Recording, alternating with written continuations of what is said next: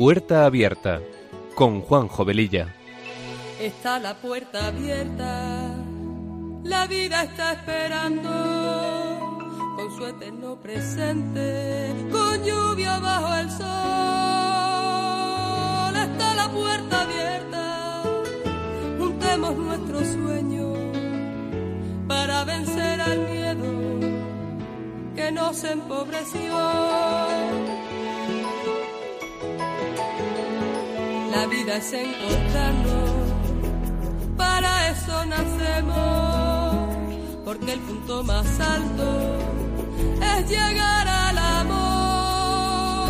Y no hay amor de uno, solo hay amor de todos. Y por ese motivo estamos hoy aquí. Está la puerta abierta, vida está esperando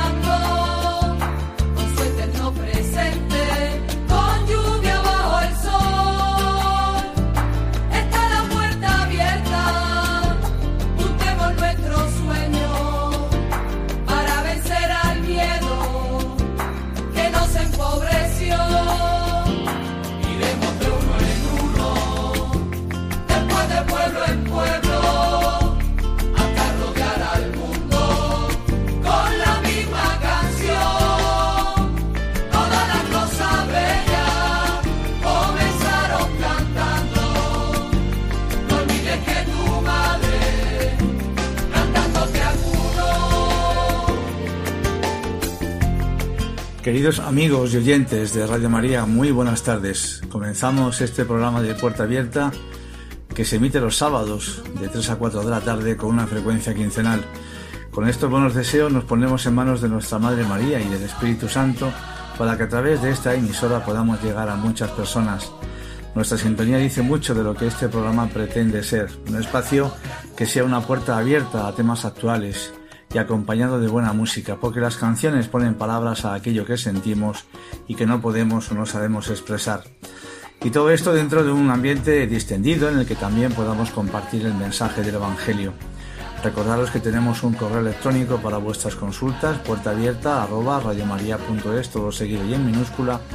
Y como dice nuestra sintonía, está la puerta abierta, está abierta a la vida, nunca a la muerte, porque la muerte no existe, la vida siempre nos está esperando y no podemos tener el cielo y el infierno a la vez.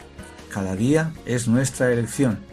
Inclusive hasta en estos eh, días tan duros que estamos pasando podemos hacer esta elección. Y sin más preámbulos, empezamos.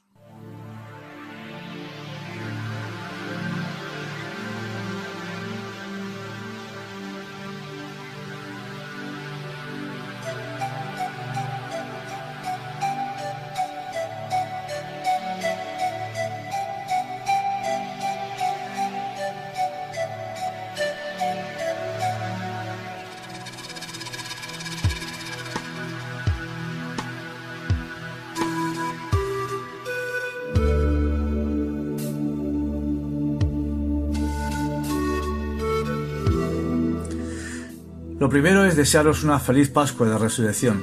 Y decimos bien, porque Cristo resucitado nos hace ver la vida y nuestros acontecimientos de otra manera.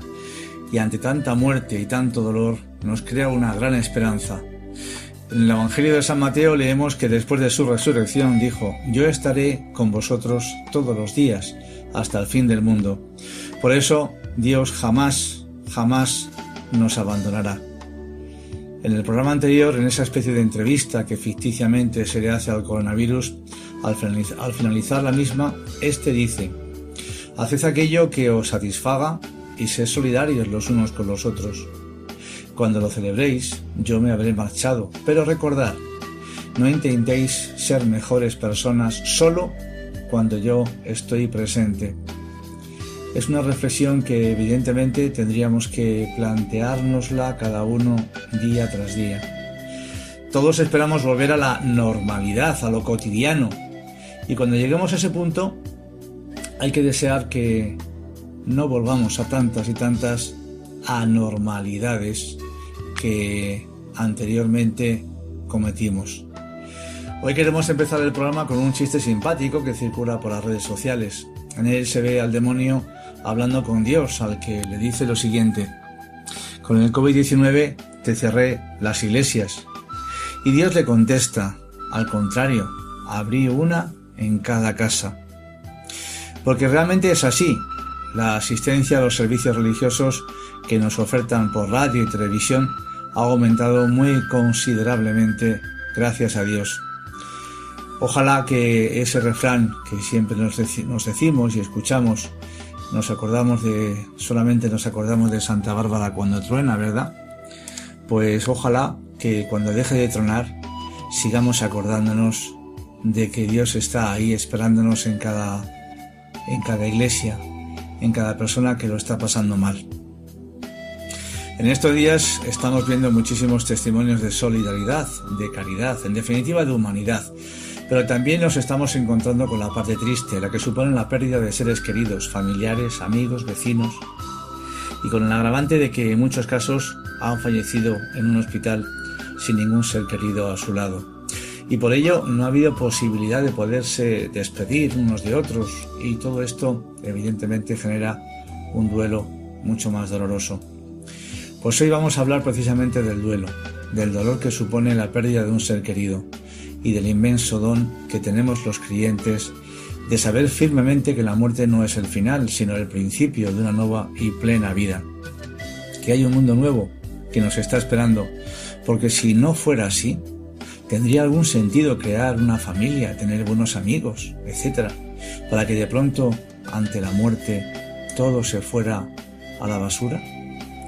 Nacer, crecer y morir, y ya está, esto sería un sinsentido y qué pena que haya personas que no tienen fe, porque la fe es un don que viene de lo alto, viene del más allá, y que hay que pedirlo y buscarlo todos los días. Vamos a fijarnos en algunas religiones tan antiguas como la egipcia, para poder comprobar que ellos, a su manera, también creían en el más allá, y estamos hablando de hace varios miles de años.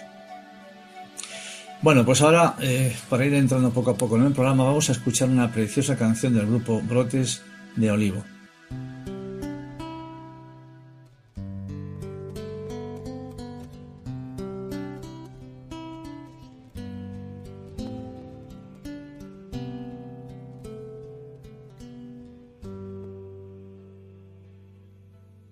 ¿Quién quiere resucitar a este mundo que se muere?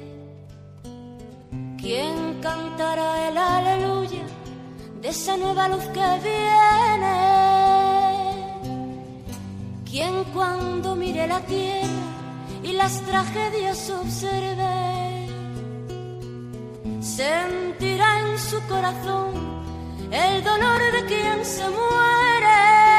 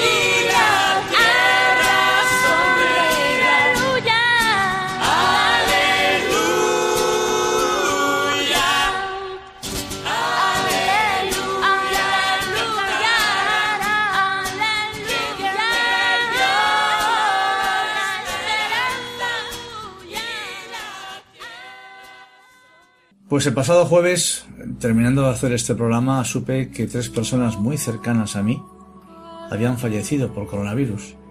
La verdad es que tanto mi familia como yo recibimos un impacto muy grande.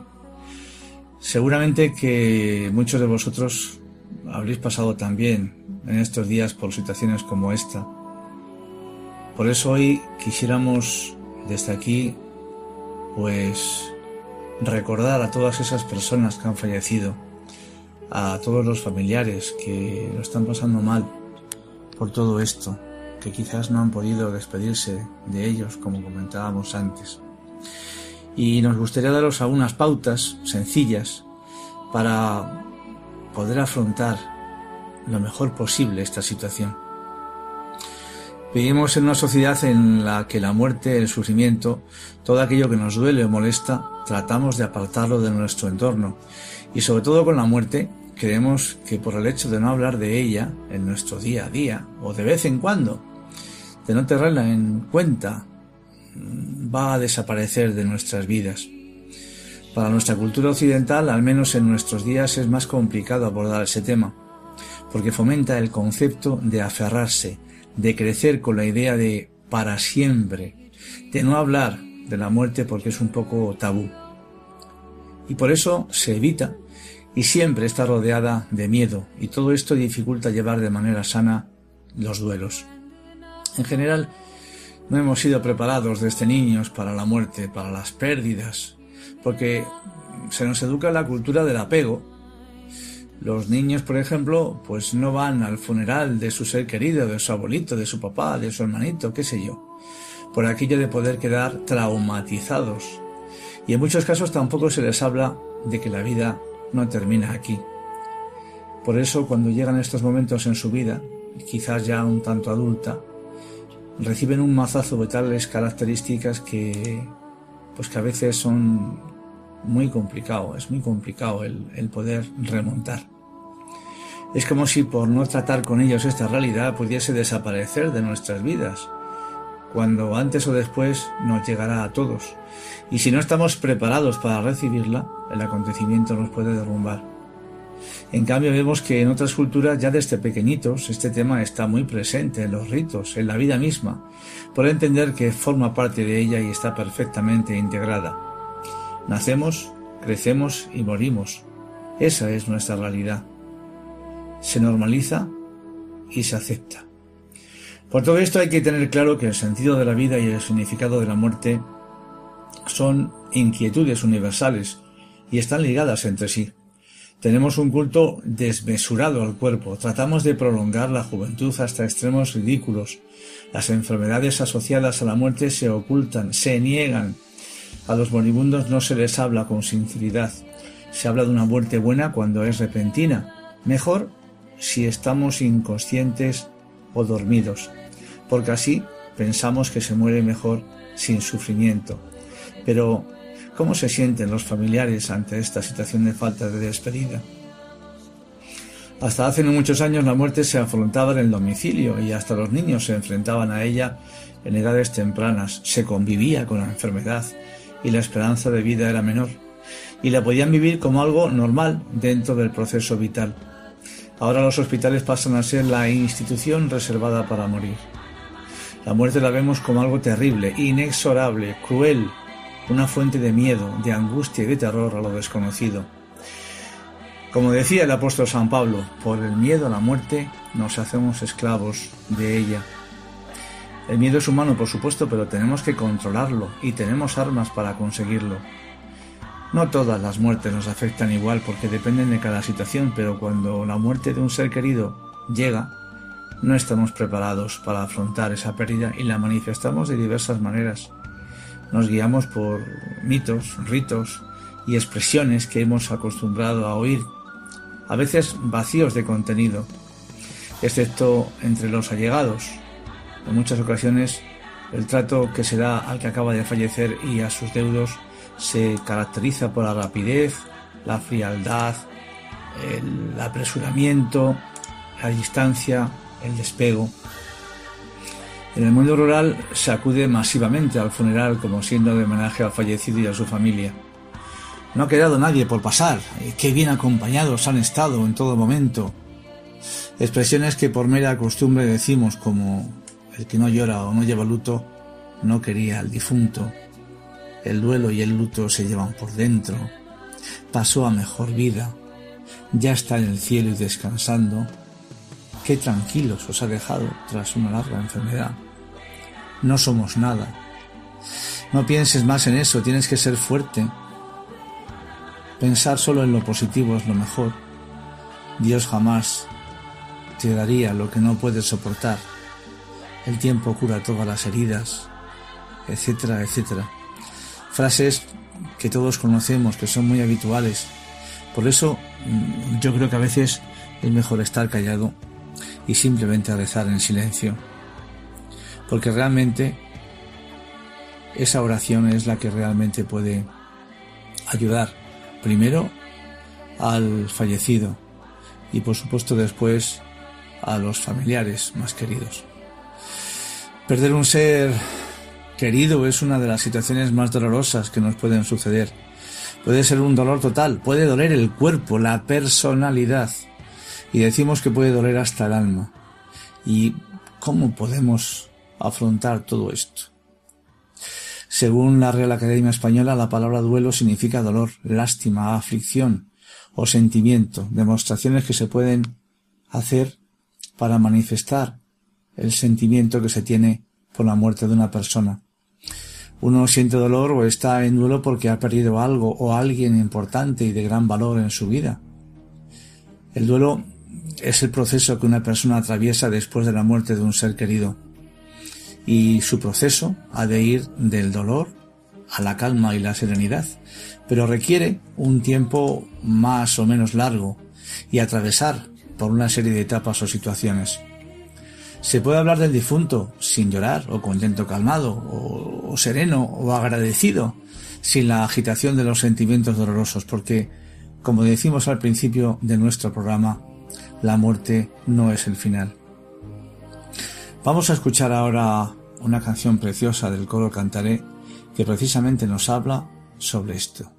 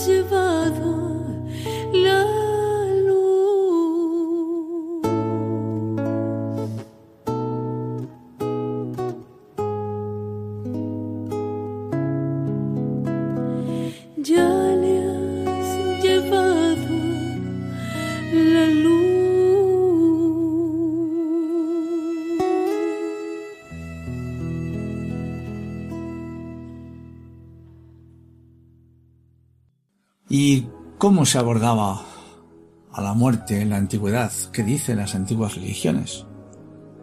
Porque evidentemente podemos aprender también de todo esto.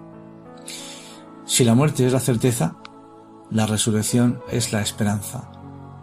Hay diversas respuestas ante este hecho. La filosofía se resiste a que la muerte sea el final de la historia humana y que todo el proyecto realizado durante su vida con tanto esfuerzo termine en nada. Y como decíamos anteriormente, la muerte entendida de esta manera no tendría sentido. Ante esta realidad inevitable, la respuesta más común es la inmortalidad. Por eso todas las religiones mantienen entre sus creencias fundamentales el hecho de la inmortalidad del ser humano. La muerte para las religiones es el paso necesario para poder llegar a la relación íntima con Dios y llegar de esta manera a la plenitud de la felicidad que durante toda la vida ha ido buscando. En el cristianismo la resurrección de Jesús es la verdad central de la fe cristiana. San Pablo dice que Cristo resucitó de entre los muertos el primero de todos. De esta manera lo expresa la fe cristiana en el credo. Creo en la resurrección de los muertos y en la vida eterna. Jesús es la garantía de la resurrección. Yo soy la resurrección y la vida. El que vive en mí y cree, aunque haya muerto, vivirá y no morirá para siempre. Son palabras que pone en boca de Jesús el evangelista, San Juan. Jesús por eso lo dejó muy claro ante la muerte inminente. En la mismísima cruz Jesús se pone en las manos de Dios Padre. En tus manos encomiendo mi espíritu. Y al crucificado que le pide que interceda por él, le contesta, Hoy estarás conmigo en mi reino. En el libro del Apocalipsis, San Juan también expresa la firme convicción de que la muerte ha sido vencida. Ni el ojo vio, ni el oído oyó, ni la mente humana puede imaginar lo que Dios tiene preparado para sus hijos. Ya no habrá llanto, ni dolor, ni lágrimas, porque el último enemigo a vencer ha sido la muerte. Esta situación la interpreta como un estado de plena felicidad y gozo. Y esta verdad ha estado desde siempre muy presente en las comunidades cristianas. También San Pablo, en su primera carta a los Corintios, afirmaba que por un hombre, Adán, todos murieron, pero por otro hombre, Cristo, todos volverán a la vida. Esta creencia es renovada comunitariamente cada domingo en la Eucaristía y de forma especial en la Pascua de Resurrección durante 50 días. También en la liturgia cuando la Iglesia despide a uno de sus hijos de este mundo. También aquí está incluida. Y esta fe es la que ha orientado y orienta la vida de tantas personas cristianas y por ella muchos han dado hasta su propia vida. Es el caso de los mártires que nos han dejado un ejemplo maravilloso. Esta es la fe de los cristianos de entonces y de ahora. Esta fe también puede ayudar a la elaboración y finalización del duelo y poder dar gracias por todo lo que Dios nos ha dado a lo largo de nuestra vida. Si sabemos que algún día nos vamos a morir, podremos entonces apreciar lo maravillosa que es la vida. Vamos a escuchar ahora otra canción del grupo Brotes de Olivo que se titula Gracias. Hoy Señor te daré las gracias por mi vivir, por la tierra y mis amigos, porque siempre fui feliz por el tronco nací y la savia que encontré y los brotes que nacieron portadores de tu fe. Por las veces que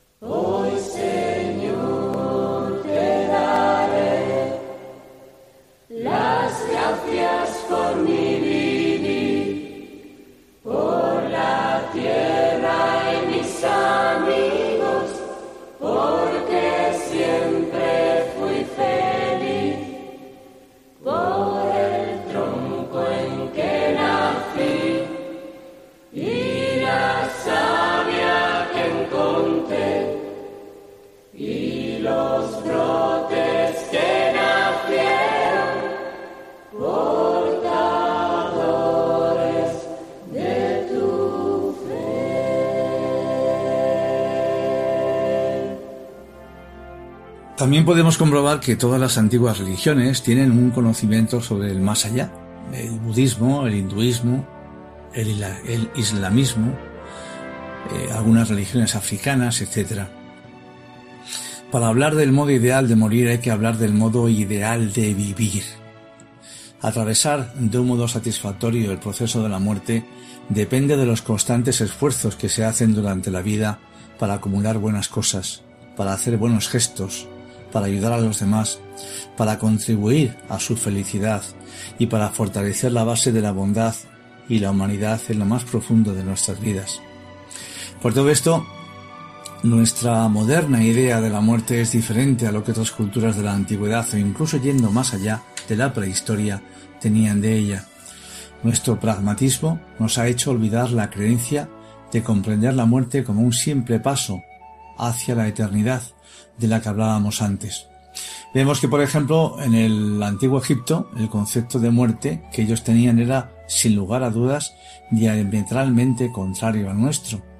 Si en nuestra mentalidad occidental el concepto de un más allá se tambalea por momentos o se agarra a una idea abstracta de un paraíso o infierno, los antiguos egipcios, por ejemplo, tenían muy claro cómo era su más allá.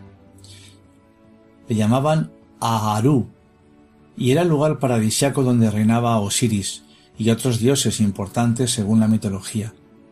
Solamente a los espíritus cuyos actos, cuyos actos pasados terrenales, conciencia y moralidad representados por el corazón, pesaban igual que el Maat, la armonía cósmica representada simbólicamente por una pluma, y les era entonces permitido comenzar un largo y peligroso viaje al Aharu, para disfrutar placenteramente por toda la eternidad. Pero para ellos, la vida nueva que comienza después de un juicio favorable no es, al principio, mejor o más espiritual que la vida en la tierra. El justo sigue siendo un caminante en un viaje largo y difícil para lograr alcanzar la dicha y seguridad en los fértiles campos del Haharu. En este viaje estaba expuesto a múltiples peligros, y para evitarlos, el espíritu del difunto dependía de la energía y conocimientos que hubiera adquirido en la vida pasada. Además necesitaba la ayuda proporcionada por los parientes y amigos que aún vivían en la tierra. Si nos fijamos bien, están hablando de tres conceptos importantísimos en el cristianismo.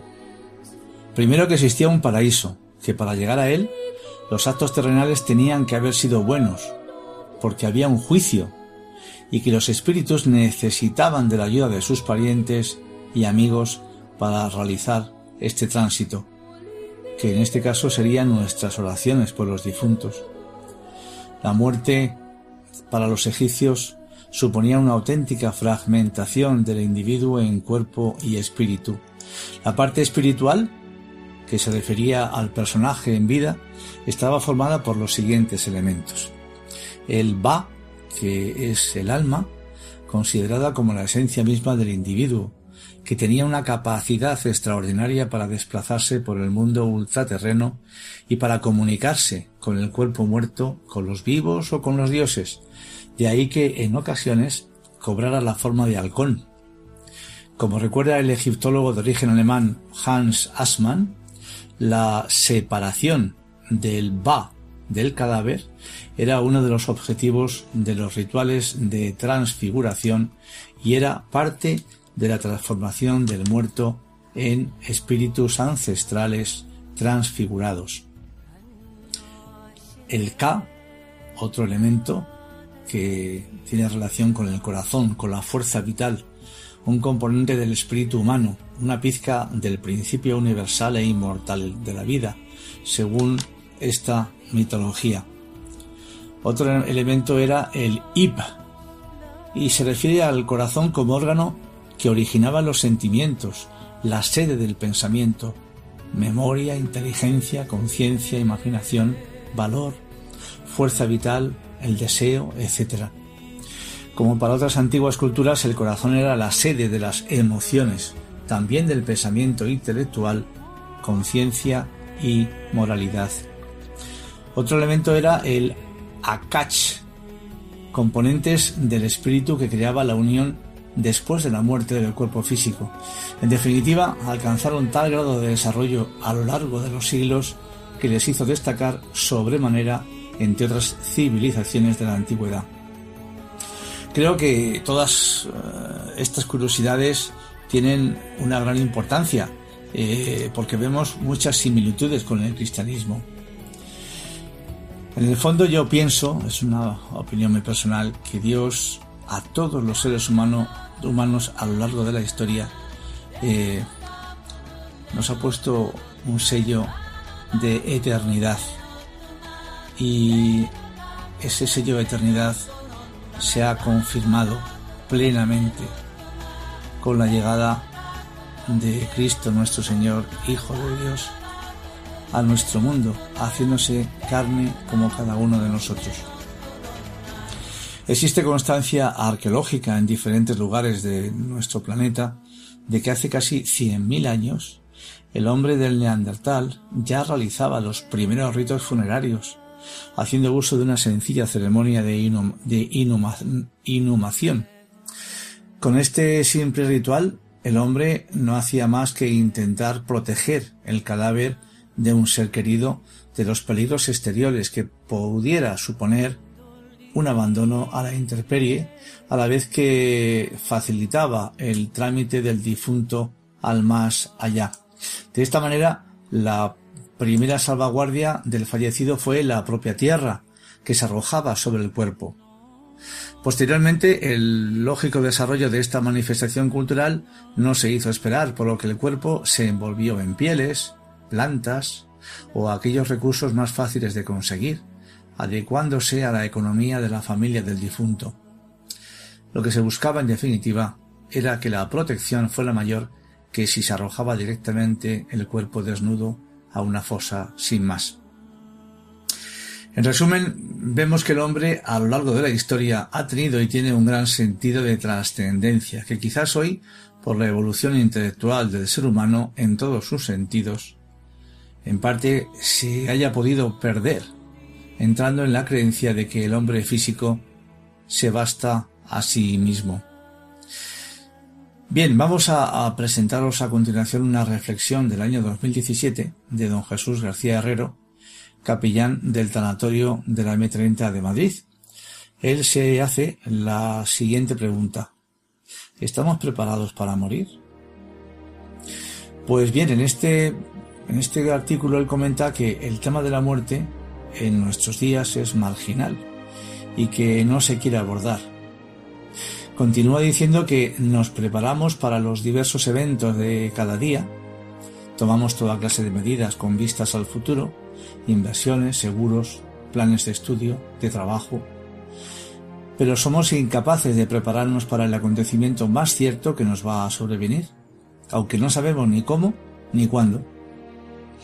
Se hace entonces necesaria una educación para la muerte, mirarla de frente y aceptarla como parte integrante de la vida. Y esto es tanto como ensanchar y enriquecer la vida misma. Urge responder a cuestiones vitales, hacia dónde me encamino, qué sueños tengo, qué ángeles me habitan, qué demonios me atormentan, etc. Por eso conviene cultivar estas actitudes fundamentales, lograr una noción sabia del mundo y de la vida que lleva al reconocimiento y la gratitud por tanto don y prodigio en los que estamos inmersos. A la gratitud sucede la humildad y el arrepentimiento, conscientes de que la urdimbre de las maravillas está entretejida con tantas actuaciones nuestras equivocadas, tontas y ridículas. Vivir siendo creativos, generosos, aportando a los demás, que es una manera de no morir del todo. Porque la vida es tiempo de amistad. Es mejor morir con alguien que nos quiera y acompañe.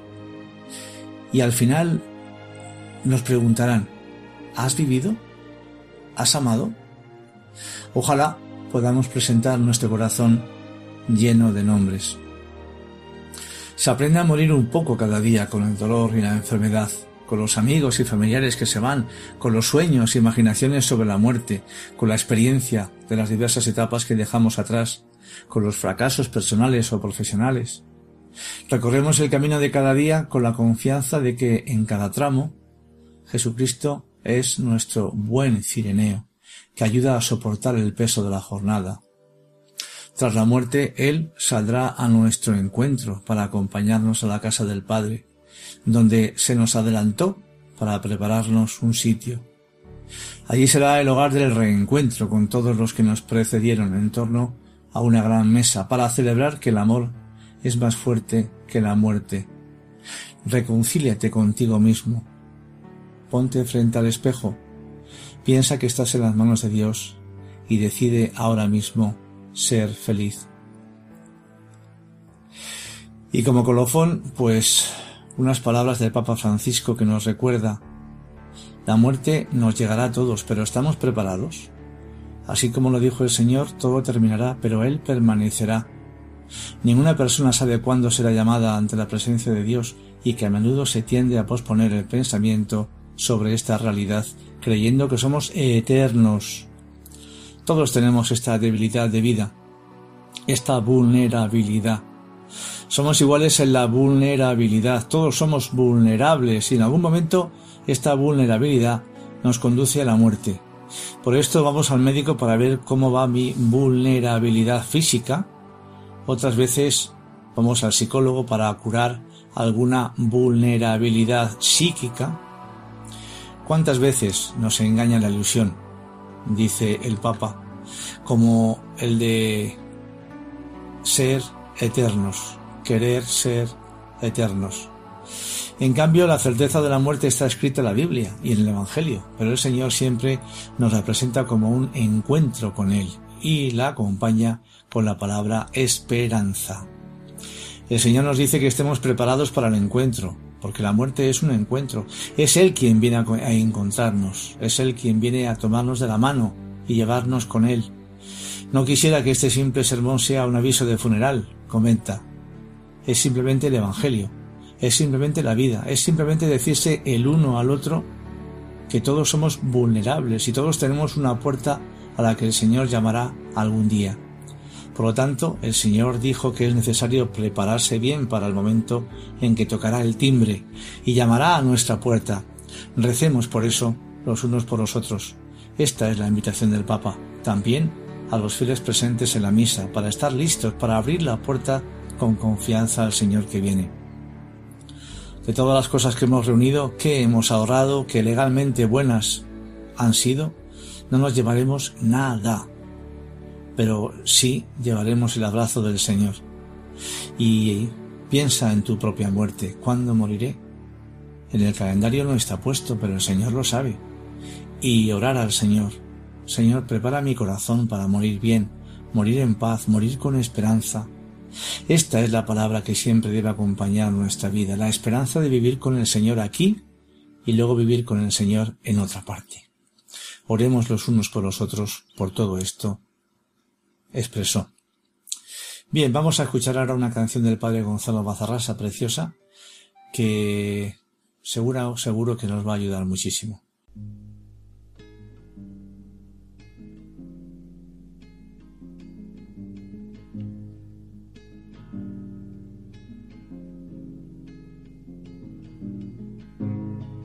Hubieras estado aquí no habría muerto mi hermano. Pero tardaste en venir y ya lo hemos enterrado. Si hubieras estado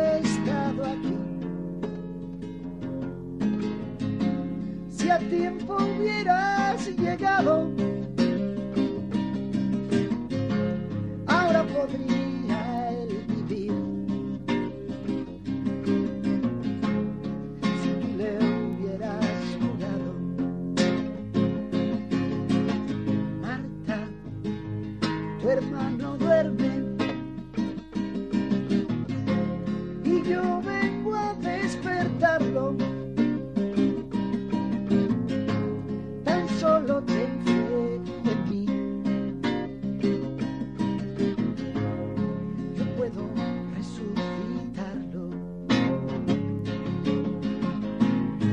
Que resucitará.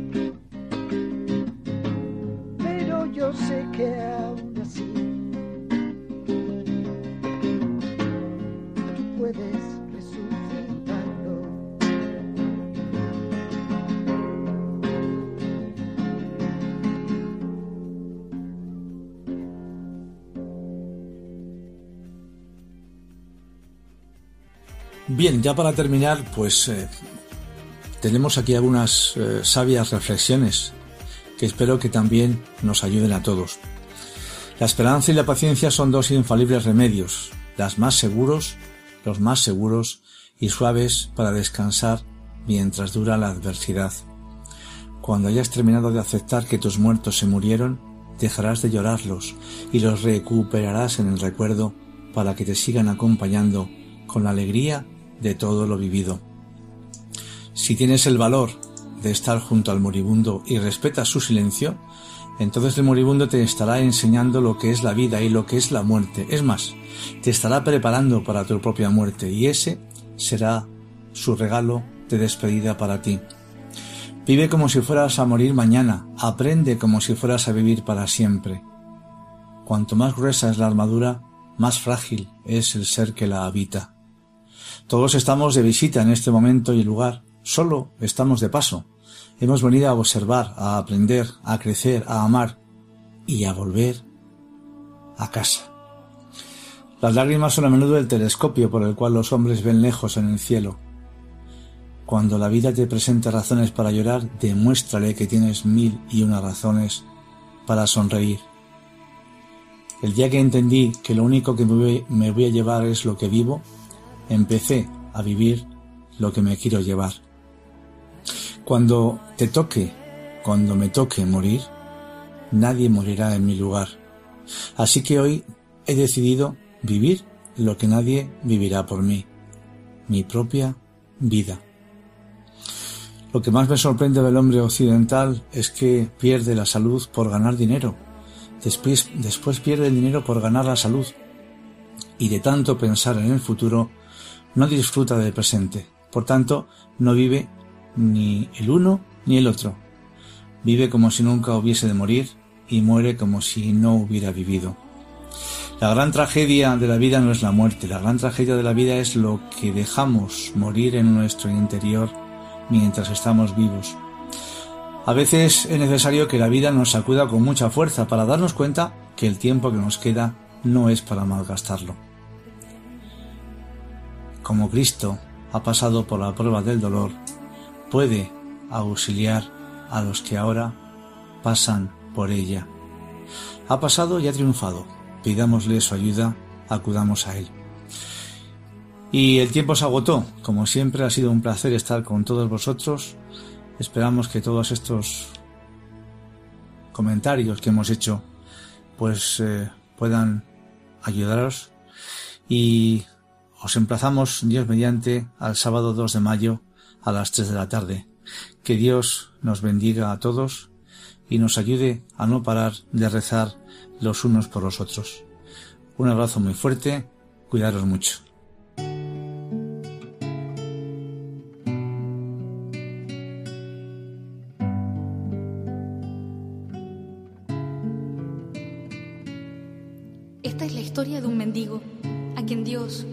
Decidió visitar. Enterado de esta noticia, se decía a sí mismo, Dios viene a verme, por fin me dará todo lo que necesito. El Señor llegó hasta donde él y de rodillas le pidió, dame algo de ti. El mendigo le dio mucha rabia a esa actitud de Dios. Enfadado, sacó de su bolsa un trocito de pan y se lo dio. El Señor le besó efusivamente y muy agradecido se marchó. Mucho tiempo después, el mendigo volvió a abrir su bolsa y se encontró en ella una hermosa miga de pan de oro. Entonces se dijo, qué bueno es Dios. Ahora comprendo por qué me pedía Él a mí. Quien pierde su vida por mí, la encontrará, la encontrará,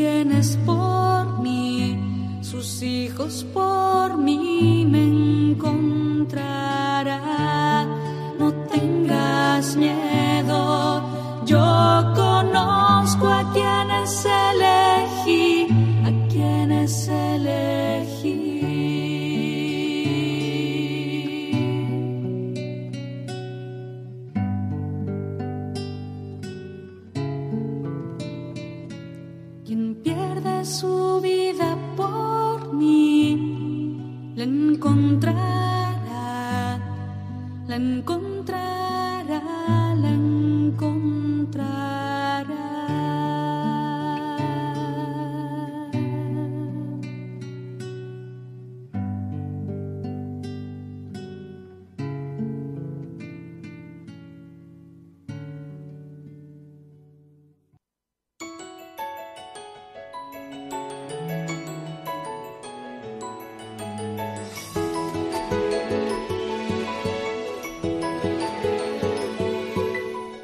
Y así termina Puerta Abierta, un programa dirigido por Juan Jovelilla. Está la puerta abierta, la vida está esperando con su eterno presente, con lluvia bajo el sol. Está la puerta abierta, juntemos nuestros sueños para vencer al miedo nos empobreció. La vida es encontrarnos, para eso nacemos, porque el punto más alto es llegar al amor. Y no hay amor de uno, solo hay amor de todos. Y por ese motivo estamos hoy aquí.